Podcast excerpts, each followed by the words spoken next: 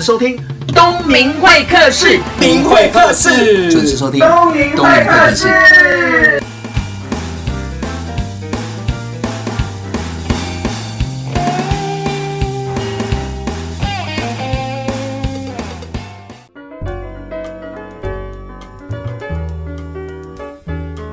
现在收听的是礼拜五晚上的东明会客室，我是主持人王东明。那听众朋友，我们都会生病嘛，不管是大病小病，但是生病难免会去看医生。我们常常在看到新闻哦，都会报道说病人去医院，然后都会有医疗纠纷。只要医疗纠纷一不如意，就会抬棺材、撒冥纸、撒金子。我常常看到这种新闻。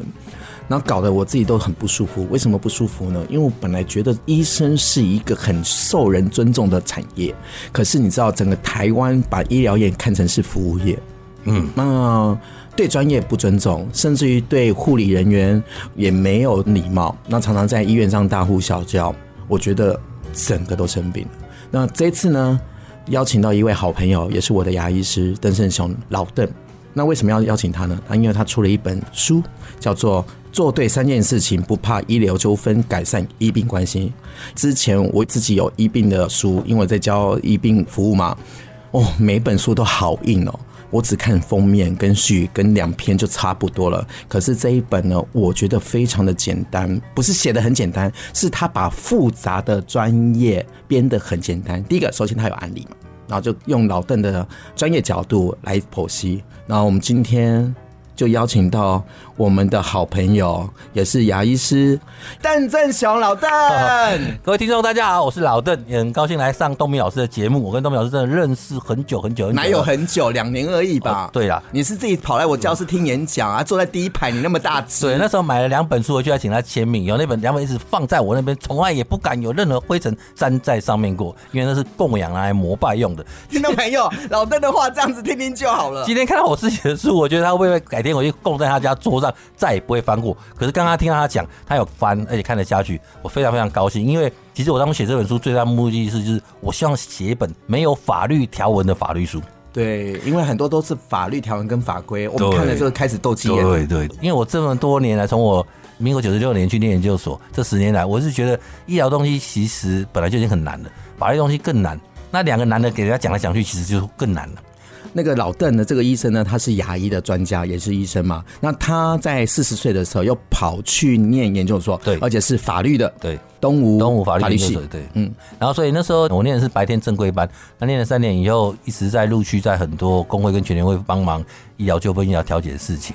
然后后来哎，一直在演讲的过程中发现，我怎么样把这东西讲给人家听。发现是一个很难的事情，真的。对，所以我后来去外面上了很多课，然后我想想怎么把复杂变简单，变简单，对，然后把专业变成通俗，对。我觉得这是一个很重要的事情。嗯、那我一直摸索这么久，后来发现，哎、欸，慢慢自己有点小小心得，然后于是我把我的案例累积上我的心得，跟我上课一些演讲得到的效果，我想办法在书上呈现出来。这是我这本书呈现最大的目的。我希望给很多医生一翻就懂，甚至于。他有需要的时候，他去翻一翻也可以懂，不会说拿了就不想看。我觉得这种书。出了就有点可惜了，但是这本书我觉得看到东明老师可以看得下去，我非常高兴。我觉得那真的我写的够白话，因为我觉得一般人也要看啊，不是只有医生可以看，因为我们难免会遇到很多的事情嘛。对，那网络上查的都真真假假，假假真真，不如找一个比较专业的人士来做咨询。那专业的人士也不好找啊。如果有这本书可以入门去了解一下所有的医病关系，那我希望不要有那么多的误会啊。是啊，因为很多人会觉得说。写这本书是不是来教医生怎么去对付病人？嗯，那很多病人看来说那是教医生对付病人的书，我不需要看。其实我说他们都误解这件事情。为什么这本书最后的书名叫做《改善医病关系》？嗯，其实他书上写的是医生本来就应该注意要做的事情。嗯，那很多医生会忽略掉。嗯，那忽略了要导致很多医病关系的纠纷出现，就是误会了，误会出来。那其实如果医生可以了解这些事情，因为我常常跟医生讲，我书上写的东西哦。现在的法官知道，现在的律师知道，现在检察官知道，现在病人知道，现在网络知道，嗯，但是就是很多医生不肯知道，他是不知道还是？第一个没有管道知道是一回事情，第二个就算有知道，他也不想把它当做一回事情，因为很多医生觉得看病本来就是我的专业，你怎么可以来觉得我的专业是有问题的？对，嗯、但是其实上在法律上跟医疗上还是有点落差出来，所以透过这个关系，我希望说龙硕的书让医生知道说，原来很多东西他们自己本来就应该知道，嗯，但是他们只是可能一来没有管道知道，二来知道可能知道不详细。那我这本书可以给他们一些讯息，他说你做好这些东西，至少病人在法律上挑战你是他合理的，因为这本来就是法律上规定你该做的事情。好的，那既然你是牙医师嘛，那你有念法律吗？那第一个案例我们就讲牙医的，你在诊所当中有没有发生过，或者是你听到过其他牙医生发生过的事情？你要问到案例就问对人，我听到案例实在太多了。那但是你说我自己在诊所，每个医生，我常常讲，在医生职业过程没有碰过医疗纠纷，那表示你职业的不够久。所以你有多少？一定会有，我大概只有几件而已。但是几件基本上大部分都是一些误解。其实你发现，其实很多医生有时候你站在病人角度想，如果换成你是病人，对，你应该也会觉得产生一样的质疑。嗯，所以我常跟医生分享一件事情，说面对病人产生的医疗纠纷，你第一件事情要想到的是病人哪里是对的，你哪里没有错。而不要想你自己哪里是对的，病人哪里错。比如说今天病人来补一颗牙齿，回去他说为什么补完本来不酸，补完以后会酸？嗯，那我们第一个就医生很常常觉得自己会是对的啊，补牙本来就是会酸，为什么不会酸？对啊，那一定是你故意来找我麻烦，所以他觉得会酸。嗯，那可是如果你站在病人角度看，第一个他不知道补牙会酸，第二个他也没有预期到补完牙会酸，嗯，第三他也不觉得补牙会酸是正常的，嗯。如果换成是你也站在病人角度这样想，你就会觉得啊，对，是不是我之前应该跟病人解释清楚，这个牙补完以后有可能会酸，甚至有可能会痛，需要先告知，对，需要治疗神经。那你可以决定。你要不要去填补它？如果你要填补，以后可能会有这种结果出现，你可能要注意。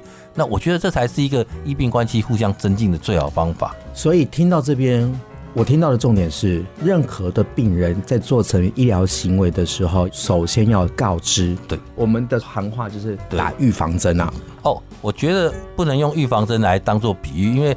医生其实的告知是医生该做的义务，跟病人讲告知。对，那他其实目的不是说我今天讲是为了怕病人来告我，所以跟你讲，嗯、而是说医生本来就应该去跟病人解释这些东西。他有这样的义务。对，但你现在很多医生把它想象成他是一个预防针，就是我有讲，反正我就不会有事情。嗯、那这样就扭曲了告知的义务跟过程的。你的意思是说，有可能他讲了，让病人没有听懂。对，或者是说他可能病人太多，他漏讲。对，所以造成这样子的医病关系的误会，然后有冲突。嗯。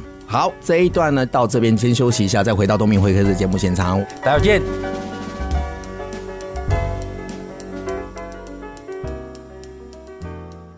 关于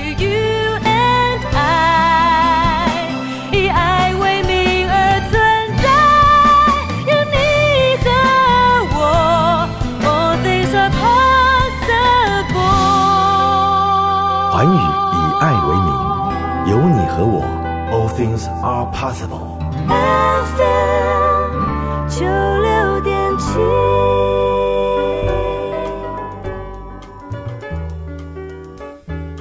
你现在收听的是东明会客室，我们刚刚已经讲到的就是牙医的部分，不管做什么样的行为要告知嘛。其实应该不是只有牙医啊，是任何的专业医生都应该要告知。应该这样讲，就是。每个行业其实都需要告知啊，嗯，只是医疗这行业很特别，是你不告知，在法律上会有法则罚你而已，对，或者你在诉讼上会产生不利的结果，嗯哼。那别的行业不会有这么明显，对。哦，医疗行业是很特殊的行业，所以我很多跟医生分享说，你今天不要去觉得说为什么很多东西是一定你这样做，为什么要开修车的没跟你讲他不会有罪，嗯，因为你叫医生啊，因为医疗法有医师法在绑住你，我说这个是一个没办法避免的事情，除非你不当医生，嗯，我觉得基本上要不然你就要认知告知是你的义务。嗯，那有时候我们在讲说，就是专业的医生在帮我们做诊治的时候，可能预期的结果不是那样。对，比如说你书里有一个案例啊，我觉得很特别，就是这样符合我刚刚说的，就是我们原本这做手术要完成，可是有可能衍生出其他的病，比如说你刚刚讲到，我们都是近视嘛，那镭射镭射掉的，但是书上这个案例呢，他因为做了镭射手术了，手术之后呢，虽然近视好了，但是衍生病变成角膜炎。那这时候病人就不开心啊，他为什么近视雷射，然后就会演变成角膜炎，所以他就不开心，就去告。这个是非常常见一些医疗纠纷产生的形态之一了。那像在书上你写，病人说他看不懂中文，他不知道你解释是什么东西。对，哦，那我觉得这是所谓的技术性的问题，就是你当初怎么告知病人才听得懂。嗯，那就来了哦。今天你是一个大学老师，你是一个国小学生，或是你是没有受过教育的人，你讲的方向应该就是不一样。对。那如果你是个外国人，你说你真的不懂中文，那你在台湾手术，或许就必须想办法翻译中文给他听。可是如果你在书上写说他不懂中文，是真的不懂中文吗？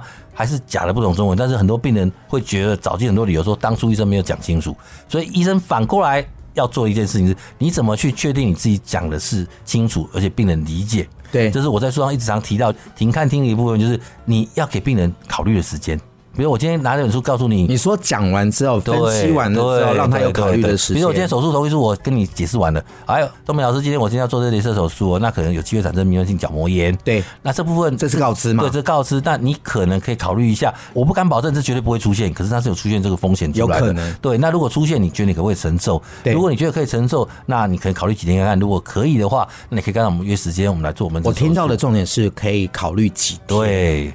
这是很重要一件事情，因为现在我常常跟很多医生分享，尤其像美容手术这种镭射手术，他们很习惯是，我现在给你签完就马上就做了。对啊，因为时间就是金钱，对，能 close 就 close 了。可是问题是。对医生来讲，或许这样很快就得到这个病人的结果出来。对，可是如果当上了法院以后，法官会告诉你，那你为什么没有给病人时间考虑呢？这法规要这样子吗？法官会这样认为，因为基本上对病人来讲，它是一个非专业的东西嘛。是，你要给我时间消化嘛。对，不是你讲完我就懂了。嗯哼。那我消化完以后，我觉得还是不清楚，我可能再问第二个医生的意见。你的意思是说，当我们病人呢？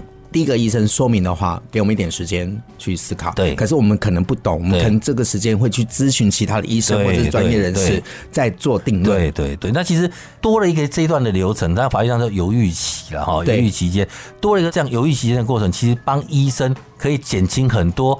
你怎么去证明病人听得懂听不懂的问题？嗯哼，这是一个很大的问题。我们不能说我跟你解释完以后，我们来做个小小测验，你考完九十分，我们再来做手术，对不对？那没办法，那我怎么让病人懂不懂？那没关系，你回去考虑看看。因为如果你有，你因为你应该还会再问嘛。是啊。那如果你都自己决定好，那我会来跟王东明医师约诊，我下礼拜三我愿意进行这个手术。当你都愿意自己来打电话来约的时候，那就没有问题了。那表示是你可以接受这个结果跟术后风险哦。这个时候就不能术后再出现这个结果再说哦，我看不懂，我听不懂。我觉得这样对医生来讲其实是保障。你刚刚讲的是。说明嘛？对，那我们就讲到，因为你书上上面有一个就是所谓的同意书。对，按照我的经验，虽然我看诊的机会没有那么多，嗯，可是我看到不管什么样的产业的同意书，都是满满的字，而且那个字都非常的小，没错。然后就叫你签名。对，所以说我常说，医疗行业跟别的行业最大不一样就是。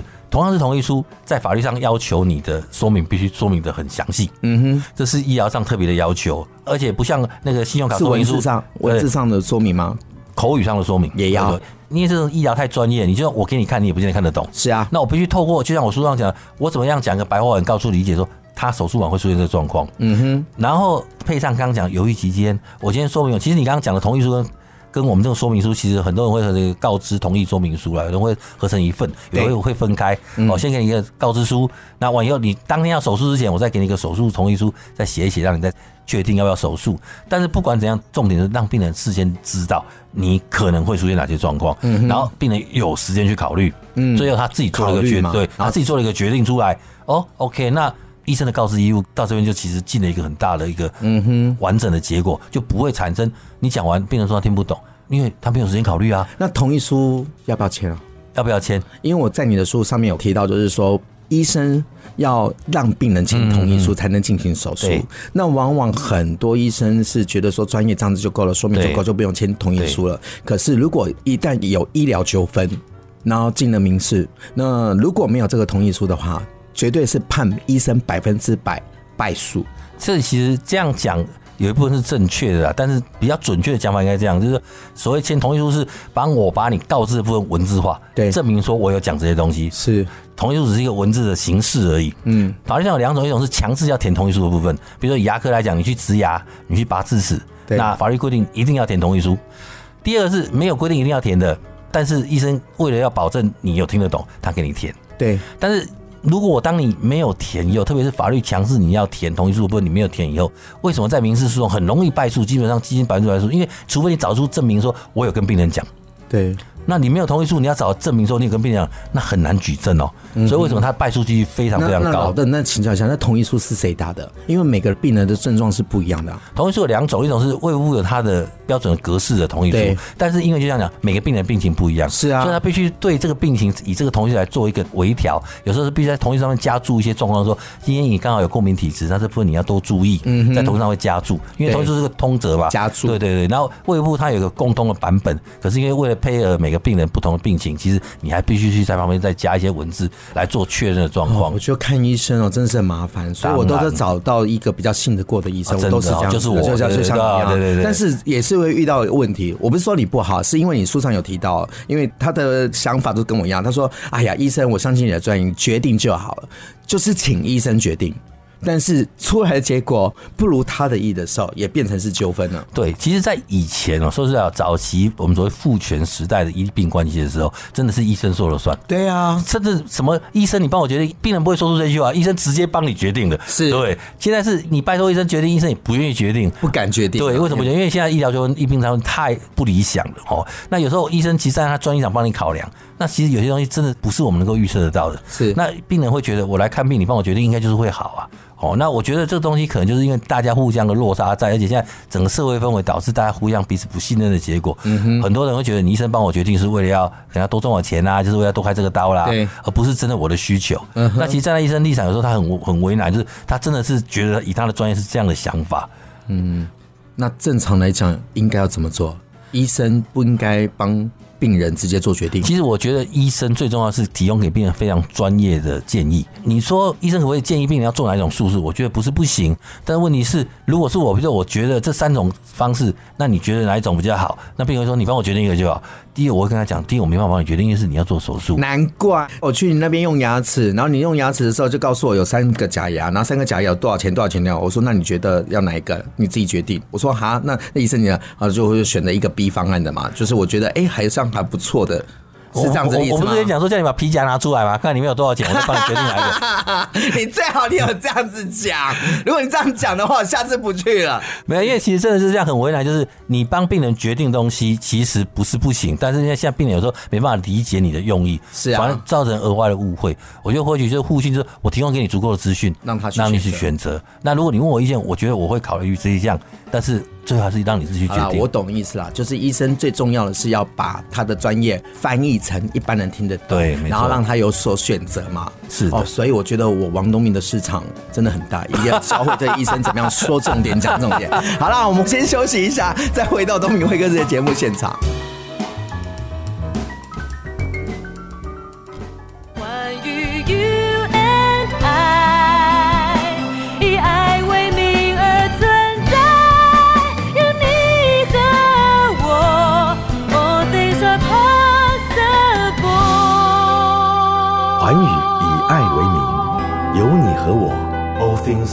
Possible。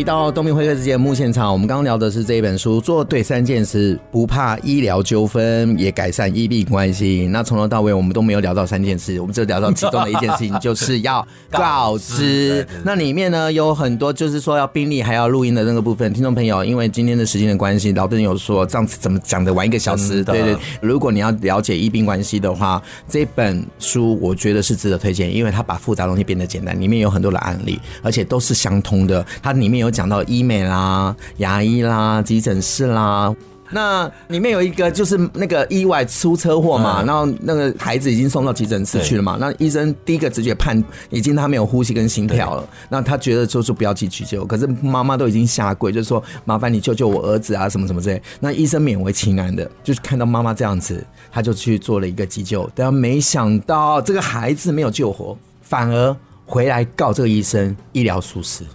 这种状况真的是在现在的医疗场景一天到晚发生，真的。对，那但是我觉得家长有他的期待值，那医生也有他的期待值，他也希望是尽量救活这个病人。可是事实上，很多状况真的就是，我常常说，医生不是神。你今天医生可以在他医疗的那边尽量去努力去维持这个病人能够活得下来，可是有时候真的没有办法。但是你说这样的落差出现必然吗？是必然，但是也不见得是决然应该会这样，因为。其实，在有些时候，一来是家长部分，其实应该有慢慢一个理会。你今天来看病，不是神仙把你点变活的。对。那当然，医生你说，医生你应该讲清楚。如果是在急诊的时候，大家忙着一头乱的时候，你会看你的小孩摆在旁边，让医生花时间慢慢跟你讲，这样这样这样这样，所以你决定要不要救嘛？但我觉得这个时候是必须信赖医生的判断去做这些事情。那你说？那你应该找时间讲，没有错。依法，医生应该去跟病人讲清楚。是啊。可是，那你在急诊室的时候，你告诉我，当你在一个大失血，在一个生命状况失去的时候，医生在花很多时间跟你讲的时候，到时候你会不会怪医生？你跟我讲那么多时间，为什么不先救他呢？对，我真的觉得这是一个两难状况。但是急诊室毕竟这是一个一定会出现的事情。是。医生他们受的教育是看到这种病危急的病人，马上必须帮帮病人维持生命迹象跟去救活他是第一件要做的事情。那我觉得应该双方面都有努力的空间。但是我觉得急诊室医生，我平常讲，急诊医生是个宝。现在大家对急诊要求苛求这么高的结果，你知道吗？我听到的是英国的急诊室，你看完以后，哎，奇怪，为什么下一个轮到我，为什么还不叫我？就过了半个钟头才把第一个病人叫进，为什么？他一定先把病历写完，才叫第二个病人进来。真的，他们英国听说就是这样子。那我们台湾没有，急诊室轰轰一天忙一天的开始写病理嘛？对对对。因为我们急诊室其实人满为患嘛。是啊。那国外急诊室是贵的要死，其实真的没有那么多人，嗯、所以我觉得这很多因素复杂在这边。我觉得你用单一个因素解释说一定是这样，我觉得对医生真的不公平。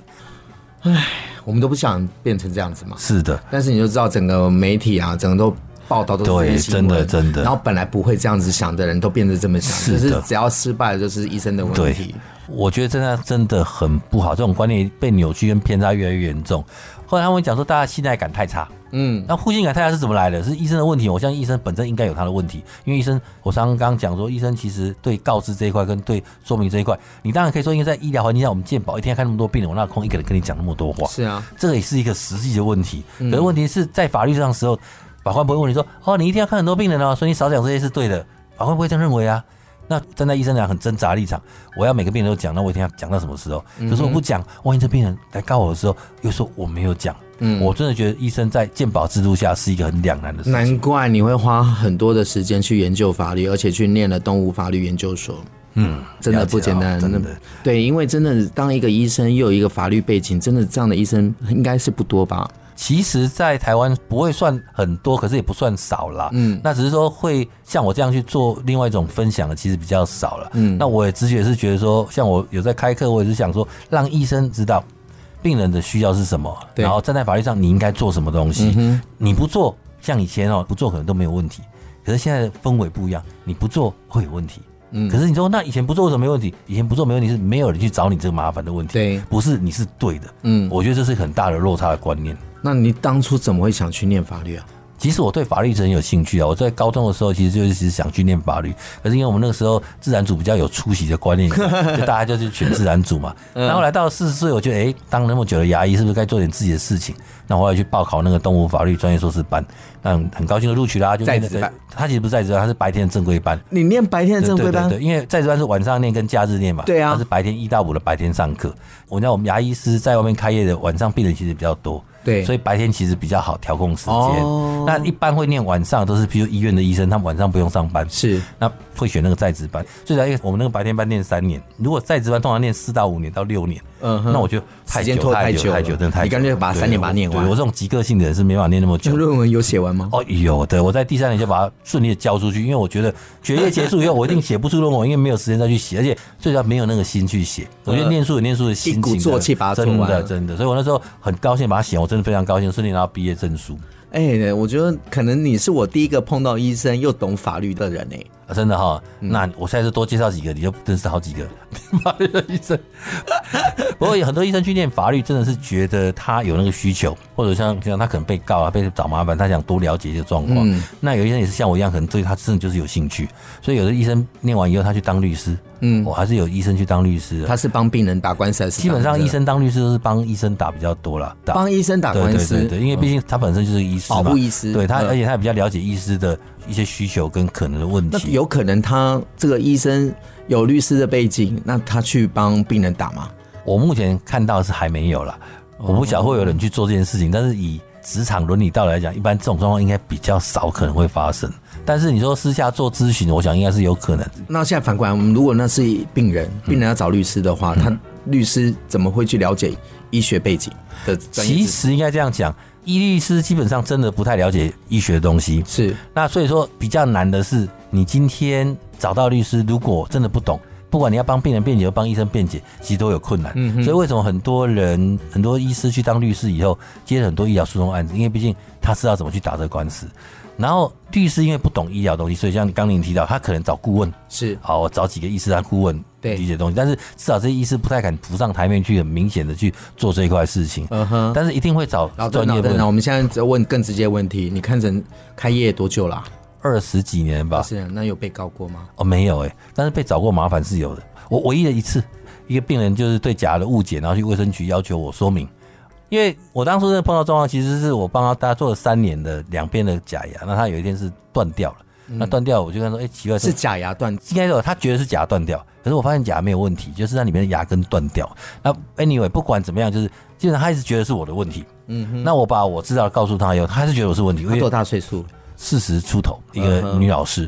然后我后来跟他说明，他没办法理解，后来他去卫生局就是澄清说我的做的状况有问题。那后来我还是征询了一些很多学长意见，我把我知道的状况把它写清楚给他。那事后就没事了，是没事，我很高兴他没事了。但是很多人说，那你是因为这件事情去念法律？我说不是，我很早就想念法律。这件事情完以后，我也过了好几年才去念法律，其实跟他没有直接的关系。只是我突然觉得，当你懂法律以后，很多东西，如果现在让我再重新再解释这个状况的时候，我会知道怎么解释。除了给病人懂以外，会能够更保护自己，因为你解释的东西如果解释不清楚，反而会害了你自己。真的，所以说我觉得很多东西，医疗的东西，除了专业以外，法律对医生来讲是一个真的需要去懂的东西。对，我真的认识的医生很多，但是话很多的很少。对啊，我觉得你很特别的地方是你有一种亲和力，瞬间可以拉近跟病人的距离。然后让客户安心，就像我好了，我自己也很怕看牙医，这是我所有身旁的人都知道了。我只要走进去，闻到那个味道，或者是看到那个诊疗床，我就开始冒冷汗发抖。可是我第一次看到你在那边跟我拉低赛连一下，我让我放松了。真的吗？真的。看到我当初应该做错事了。做错事？怎样？我是男的，你想要对我怎么样？好了，我们这一段都要送一首歌给听众朋友，或者是给自己。来，老邓，你有没有什么样的歌要送给听众朋友？哦。跟各位分享一下，我个人最喜欢一首歌，就是黄山做的《沧海一声笑》，我觉得那是一个非常豪迈豪放的歌曲。嗯、那希望各位也会喜欢，谢谢大家。好，送给大家这一首《沧海一声笑》。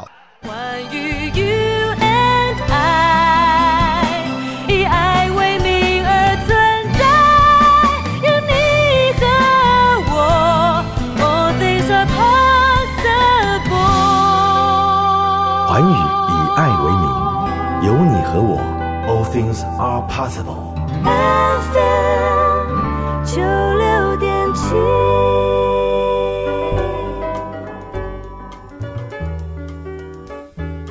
回到东明会客的节目现场，那我们刚刚已经聊到了嘛，就是《沧海一声笑》，也希望说大家听到这一首歌能够豁达一点，对，然后不要去钻牛角尖，是的。那也希望说所有的一般民众能对医生的专业尊重。那我也希望那个医生呢，能够在开口之前要讲的话，先想过一遍，什么话该说，什么话不该说，然后专业的话要怎么说，让这个病人听得懂。真的，我觉得你建议非常棒。我觉得医生在这一块。说真的，很多医生在医疗专业非常非常非常优秀，非常非常强。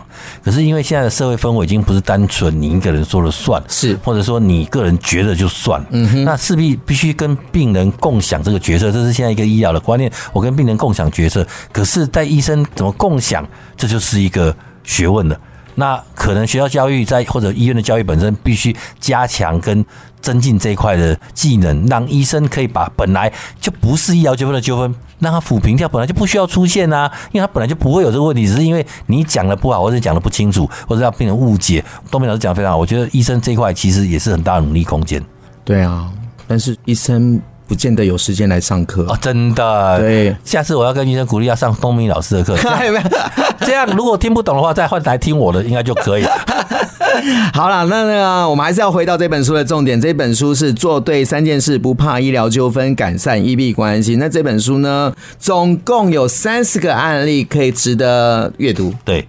这个其实是我把我手边的案例跟我听到的案例做一些改写，嗯，然后把它放上去。然后因为其实很多医生都跟我讲说，这案例是这么简单，我说其实不是，因为每个案例是非常非常复杂错综的一些医疗跟法律关系交错。但是我们从每个案例去截取一点来告诉你说，如果从这案例你可以学到这样东西，你这样做了，你以后。同样状况给你碰到，你会不怕？为什么？因为我知道这样写可以减少我的麻烦。嗯，这是我这本书其实很大一个用意，就是为什么它叫不怕医疗纠纷，对，而不是降低医疗纠纷，不是减低医疗纠纷，因为那是不可能的。因为告人是病人的权利，是当病人告你的时候，你唯一能做的就是。我怎么样有足够的证据来保护我自己？是哦，所以这本书其实为什么告知病例录音，其实它是有逻辑的。告诉你先告知病人，如果告知病人你发现有不足的地方，你要病例要写得清楚。对，病历写的不清楚的时候，你可以用录音来补足你的。可是录音这个就有争议喽。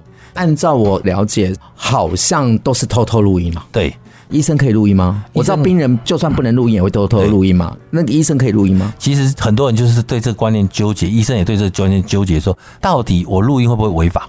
嗯哼。那我在书上写的很清楚，告诉大家说，如果今天医生是因为为了要记录两个人之间的病历过程，然后只录两个人彼此的对话，基本上医生在这块是没有违法的，但是不能把它随便露出去给别人听到。基本上录音，其实我这个是在南部演讲，那有一个前辈告诉我说，医生偷录病人，因为是医疗道德沦丧的一个非常严重状况。那其实我跟那前辈讲说，我很赞同你的看法，但是在现在社会氛围下，医生想要救人病人命之前，要先能够救自己的命，先保护自己。对，因为对医生来讲，他必须承受很多无妄之灾。我常常讲说，医生其实不怕病难治的挑战，嗯哼，他很怕这种没必要的东西要去处理的挑战，嗯哼。那我今天如果一个病人一口咬死说，医生从头到尾都没讲。那医生如果万一今天告知跟病历上面都没有证据可以提出来的时候，如果你有录音一放出来，不就是一翻两瞪眼的东西吗？事实上，真的有这个案例出现。北部有医生被告，告了以后，病人跟法官讲说，他从头到一二三四六七八九十样东西都没讲。我想，医生如果今天病历写的不清楚的时候，天哪！你告诉我去哪里生证据出来证明我有讲？对，就好死不死，那医生真的有录音，他把录音带放给法官听，从头到尾病人讲全部都是刚好颠倒的。我常讲哦，如果今天不会有这个录音的结果，医生怎么去证明自己？他可能就会被判赔钱，被判有罪。这是真的，这是真的。所以我常说，其实你问医生要不要录音，医生也不喜欢录音。我平心讲，我医生宁可花时间在怎么研究治疗病人更好份上，因为他要很多的贝塔还要整理啊。对，那你先花时间录音，其实我觉得对于医生来讲是真的是一个两害相权取其轻的结果。嗯，因为你不录，万一今天病人来告你，那你是要不录了。嗯，所以我觉得这是一个不得已的状况。好。听众朋友有听到吗？不管你生病了去看医生，不管这个医生说的话有没有让你听得懂，那第一件事情是他要告知。如果医生没有告知的话，你可以反过来用问的嘛。对，那问什么呢？或许你跟我一样不够专业，没关系，你赶快去买这本书读一下，你就知道问哪些问题了嘛。就是那三点嘛，第一个就是要他告知嘛，然后第二个就是那个病历要清楚嘛，第三个就是录音嘛。对，这是最好保护自己也保护医生的一个很好的做法。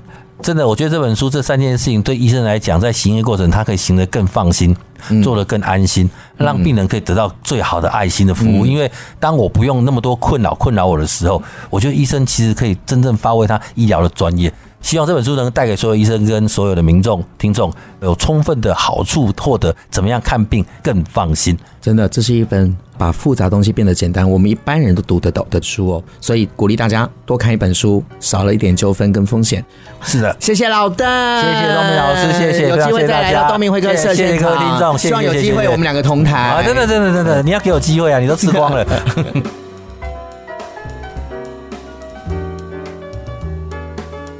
今天很高兴邀请到的是我们的好朋友，也是我的牙医师哦，老邓来到节目的现场。那专业就是用对方听得懂的话去告诉他不懂的事情。可是大家有没有发现，越是专业的人呢，说出来的话就是让人家听不懂。也因为这样子，常常在沟通上充满了误会以及冲突。放在医疗方面的话，就会有很多的医病纠纷哦。所以这本书好的地方在哪里？他已经把很复杂的东西变得很简单，让大家看得懂。除了举了三十个案例之外，老邓会用他的专业的角度来拆解如何做得更好。那书上有提到，一定要做对三件事情。第一个就是告知，第二个。就是病历，第三个就是录音。那告知是什么呢？如果医生常常在忙，或者他认为他不需要讲得那么清楚的时候，我们病人可以反过来问啊，让你多问一点，是不是多了解一点，纠纷就会少一点，误会也少一点。所以我鼓励大家，这本书虽然是一个专业书籍，但是非常好读哦，值得一看。我是东明会客室节目主持人王东明，下个礼拜见。